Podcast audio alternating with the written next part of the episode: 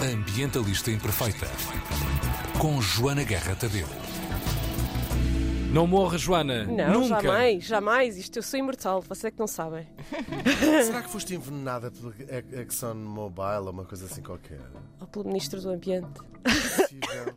Há muitos Ai, casos Jesus, desses. Olha, ela vai falecer. Ela Há vai muitos falecer. casos desses. Olha a Ai. Jane Goodall. Não, Ela- vocês estão a brincar. Não, se fez Não, a. Jane Goodall está ótima, mas Não, como é que se chama a que foi m- morta, sabes? Dos caçadores furtivos. Ai, não me lembro do nome dela, mas já sei de quem é que Sabe- estás a falar. A Sim. Jane Goodall está ótima, por acaso, dá assim umas entrevistas bem giras. É ela, está ótima. Eu, quando for da idade dela, quero ser como ela. E quando for da, da- da tua idade, também quer ser como tu. Obrigado, foste Uh, mas olha, por acaso é um bom tema para trazer. Sabes que neste momento os jornalistas de ambiente são os que mais morrem, mais do que os, do que os de guerra. Do Meu que Deus. aqueles que, que estão a reportar conflitos. Uhum, Portanto, uhum. desaparecem, Feito, claro. são vítimas de Mortes sequestro. suspeitas, com certeza. E- Olha para trás, olha para trás! Credo.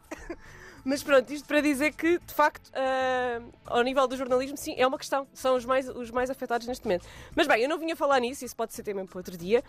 Ah, eu estou viciada nos Açores. Tiago, estás-me a ouvir? Obrigado. Uh, pá, uh, saiu um estudo a semana passada, muito, muito, muito, muito giro, sobre baleias. uh, que eu aconselho a irem ver só porque, mesmo esteticamente, é a coisa mais linda, porque eles conseguiram andar a fazer trekking de 845 baleias, Uhum.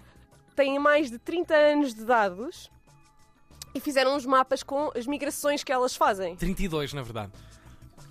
Sou eu. E ele- Não, foram só 30, pronto. Juntaram 50 grupos, incluindo a nossa Universidade dos Açores, ahm, e basicamente conseguiram fazer um mapa com todas as migrações das baleias, que é assim uma coisa lindíssima, Uau! ahm, e conseguiram descobrir uma série de problemas. Um dos problemas, qu- quase Não todos digas causados por nós, não dá a é? ideia que parece Os açorianos realmente às vezes conseguem fazer umas coisas incríveis. Parece que é esse o tom. Que horror!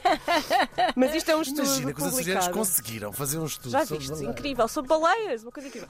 Não, mas não foram os açorianos só, não é? Foram 50 grupos de investigação Ah, de todo o logo. mundo. Eles sozinhos não vão lá de nenhum, estou a gozar, coitados. Ah, ainda por outro. Mas a questão aqui dos Açores é muito importante Tá bem. porque é considerado literalmente um ah, oásis no meio do Uhum, Atlântico Norte. ah, para estas baleias que migram, não é? Entre os sítios onde vão ter criancinhas e os sítios onde vão alimentar-se. Claro. E elas precisam dos Açores. Ah, eu Há um polo extraordinário de estudo do verdade. mar na cidade da Horta, Ilha de Faial, que é uma, uma- uma- um selo de confiança em termos eh, Mundialmente, académicos sim, mundialmente é verdade. a partir da ilha do, do Faial. Portanto, as baleias estão ali mesmo de caras eh, nesse mar maravilhoso. Há do- dos 28 Açores. espécies de baleias a passar nos Açores. 28. Ah, seis das espécies, das 13 espécies maiores do mundo, estão em vias de extinção. Em vias, podem extinguir-se no nosso tempo de vida. Isso faz-me Ah, tanta espécie. Tiago.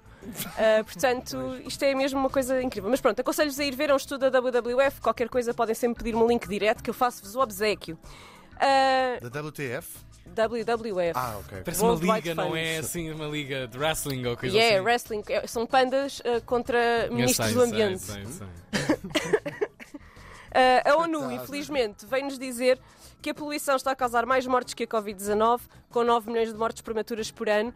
Portanto, uh, a poluição, é que nós começámos a falar de alterações climáticas, que é uma coisa que, em que nós, infelizmente, temos pouco poder, porque as alterações climáticas são coisas que acontecem ao longo de milhões de anos, não é? E deixámos de falar da poluição, que contribui para as alterações climáticas. Claro. Claro. A poluição está em altas, está gravíssima. Portugal é um dos sítios mais graves ao nível da poluição atmosférica e, voltando às baleias, a poluição é a maior causa de morte destes ah, seres marinhos. Seja a poluição ah, química, portanto, a introdução de químicos sintéticos nos oceanos, porque como elas são os maiores predadores, vai acumulando, vai bioacumulando nas várias espécies, quando chega às baleias elas são envenenadas, basicamente. Claro. Ok? E até a poluição sonora. Eu não sei se as baleias Sim. também comunicam como os golfinhos, mas sei que há, ah, os barulhos dos barcos, disto e daquilo, está- perturba a comunicação entre.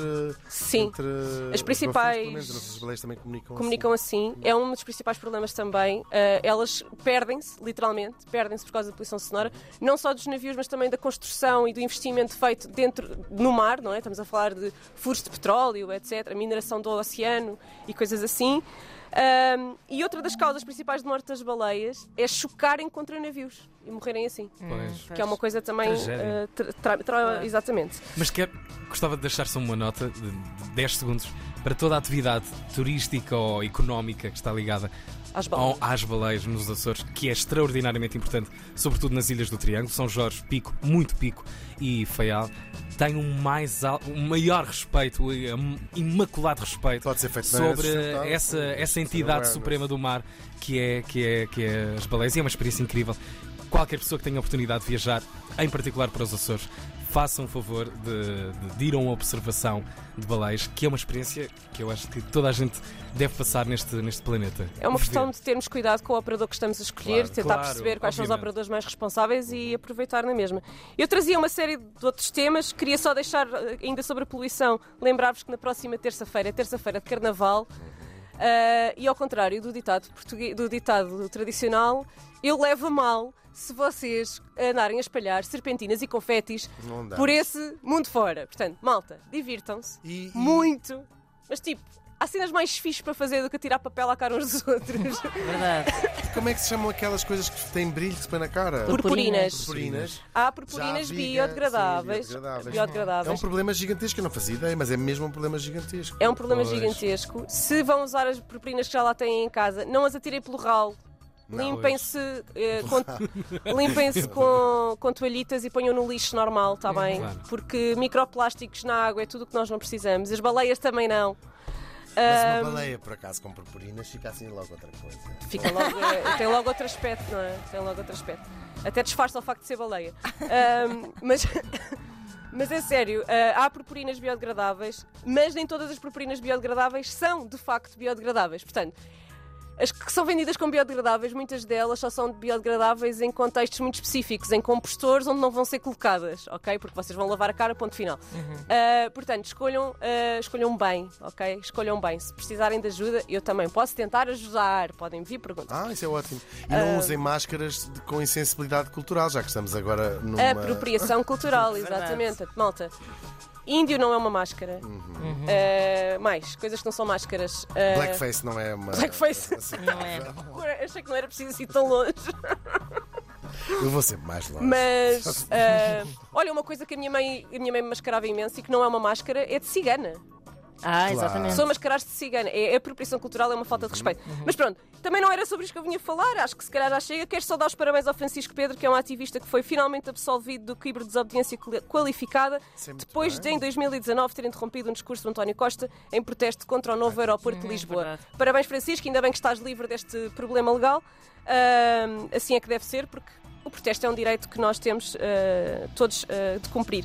Tiago, eu tenho um áudio aí, não tenho? Tens. Um ódio? Queria só Tem pedir vários. Tem um áudio de também. estimação. Tenho um um áudio de estimação. Não, tenho Quando vários quiseres o som, e para fecharmos isto, quando quisermos o som, diz Bota Salvador. Queria só. Bota Salvador, está bem. Queria só dizer-vos que então, 2 a 16 de Abril, vai haver um monte de gente maluca, à qual eu espero juntar-me, a andar a pé e de comboio durante 400 km por Portugal, passando por Figueira da Foz, Pedrógão Grande, Vila Velha de Rodão, Pego, Alhandra, bem, uma série de sítios. Vais sozinha, Para- se contar com a companhia de alguém desta equipa.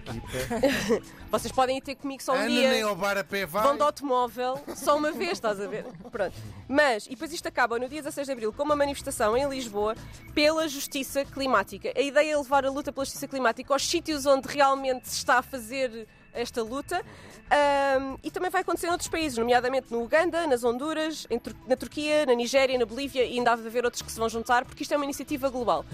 Ah, e temos aqui o nosso António a explicar-nos como é que isto vai ser e como é que vocês podem participar. Cansados do falhanço das instituições em proteger a nossa vida contra as alterações climáticas, o Movimento por Justiça Climática vai pôr os pés à estrada. Entre dia 2 e dia 16 de abril, percorreremos cerca de 400 km entre a Figueira da Foz, Coimbra, Pedrógão Grande, Vila Velha de Rodão e Lisboa. Para combater este sistema e proteger as nossas vidas, precisamos de um movimento muito maior, mais diverso e muito mais ágil. Este é o momento para o construir. Inscreve-te e junta-te a nós em caravanaclima.pt. Olha, está feito o convite. Está feito o convite. Obrigada, António Obrigado, Assunção. Obrigada a vocês. Até para a semana. Até já. Beijinhos. Ambientalista Imperfeita.